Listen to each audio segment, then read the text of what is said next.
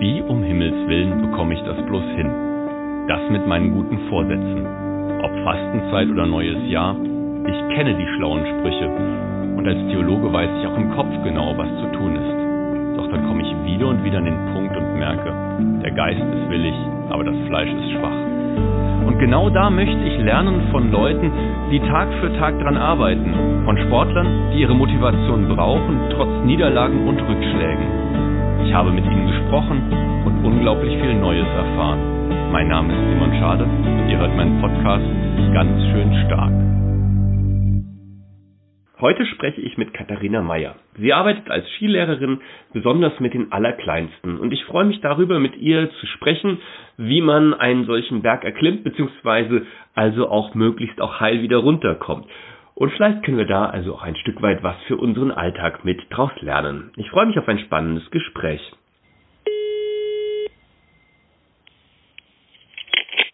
Hallo Katharina. Hallo Simon. Du Katharina, du bist doch sicherlich auch mal selbst irgendwann in der Skischule gewesen und vielleicht gibt es ja aus dieser Zeit so für den Anfang unseres Gesprächs eine Erinnerung, eine Erfahrung, die dir ganz besonders stark im Hinterkopf noch in der Erinnerung geblieben ist. Ich war sehr lange im Skikurs. Daher, es gibt sehr, sehr viele schöne Erinnerungen. Also ich glaube, es, es fällt mir schwer, eine rauszupicken, wo ich sage, das ist ganz besonders. Es ist eigentlich dieses Miteinander gewesen mit den Skilehrern, mit den anderen Kindern in der Gruppe, dieses Ziele erreichen mit den anderen zusammen, einfach zusammen zu fahren und auch die Anerkennung von den Lehrern zu bekommen, war eigentlich immer ganz schön. Und wenn du jetzt selbst vor den Kindern stehst, dann gibt es ja sicherlich auch mal Momente, wo die nicht ganz so begeistert sind, wo die Schwierigkeiten haben, jetzt dran zu bleiben oder sich zu trauen. Wie machst du das, um den Kindern ein Stück weit Motivationsschub mit auf den Weg zu geben, dass die nicht den Kopf in den Sand bzw. in den Schnee stecken? Also wenn sie frustriert sind, vor allem ich arbeite ja meistens mit den ganz Kleinen.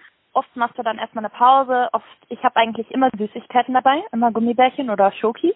Das wird dann erstmal ausgeteilt und dann spricht man eben drüber. Also dann schaut man, man ist ja meistens mitten auf der Piste und wenn die Kinder zum Beispiel noch keine Talerpfad gefahren sind, dann kannst du auch sagen so, schaut mal, wenn, wenn ihr das hier, wenn ihr die Piste runterfahrt und da gut mitmacht, können wir als nächstes die Talerpfad angehen. Und dann sagt man auch manchmal, eure Eltern sind bestimmt super stolz auf euch.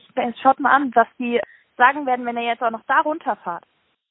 Runter kommen sie also offensichtlich immer. Aber ich würde gerne noch mal fragen, Skifahren ist ja mehr als das. Wenn du jetzt vor den Kindern stehst und ihnen was beibringst, ist natürlich das auch etwas, was das eigene Skifahren beeinflussen kann. Kannst du dir vorstellen, wie das eigene Skifahren sich verändert hat, dadurch, dass du jetzt selbst Lehrerin bist? Man blickt anders auf die anderen Skifahrer. Also du hast mehr Verantwortung, was das angeht. Und somit schaust du auch, wenn du alleine fährst, inzwischen immer viel mehr darauf, sicher zu fahren. Also, dass kein anderer dich schneidet oder, oder irgendwas macht, was man eigentlich theoretisch nicht machen sollte auf der Piste. Und man schaut viel mehr hin bei allen. Das ist anders geworden. Die anderen im Blick haben und miteinander Wege finden, das ist natürlich eine Lektion, die man, glaube ich, nicht nur beim Skifahren gut gebrauchen kann. Wenn du so guckst, gibt es vielleicht noch mehr, was du an Lektionen vom Skifahren auch für deinen ganz normalen Alltag, für dein Leben mitnimmst, so für die ganz alltäglichen Situationen? Auch wenn es schwer aussieht, ist es alles zu schaffen.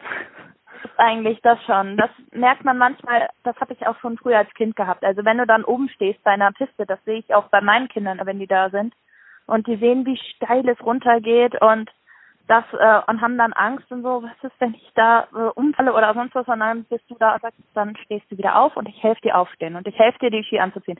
Aber jeder kommt runter. Runter kommt man immer. Und okay. ja, das kann man auch übertragen. Okay, cool.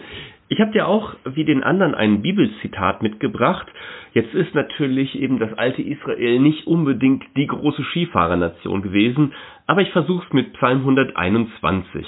Dort heißt es, ich erhebe meine Augen zu den Bergen, woher kommt mir Hilfe? Meine Hilfe kommt vom Herrn, der Himmel und Erde erschaffen hat, er lässt deinen Fuß nicht wanken. Was fällt dir dazu spontan ein? Wenn man auf dem Berg steht, hat man noch mal viel mehr das Gefühl, Gott nah zu sein, weil man dann eben dieses die Natur hat und gerade diesen Schöpfungsgedanken im, Hinter, im Hinterkopf. Und es ist dann doch, man, man spürt schon sehr, dass Gott gerade da ist und dass er auch auf seinen also dass man eben mit vor allem beim Skifahren, man vertraut sich schon ziemlich Gott an, weil man genau weiß, was alles schiefgehen kann. Und man weiß, okay, aber er ist bei mir und mit ihm schaffe ich alles. Durch das Skifahren Vertrauen lernen, in das eigene Fahren, in die eigenen Fähigkeiten und in Gott. Das sagt Katharina Meyer. Hey, ich danke dir ganz herzlich für das schöne Gespräch. Gern gemacht. Und morgen spreche ich mit einem jungen Mann, den ihr alle schon mal gesehen habt, zumindest unterbewusst. Ich spreche mit Pascal Englisch, er ist Kraftsportler und er ist auf dem Logo des ganz schön stark Podcasts, beziehungsweise sein Bizeps ist da zu sehen. Ich freue mich mit ihm über Kraftsport und über Motivation zu sprechen und wünsche dir einen schönen und gesegneten Tag und bis morgen. Mach's gut, dein Simon.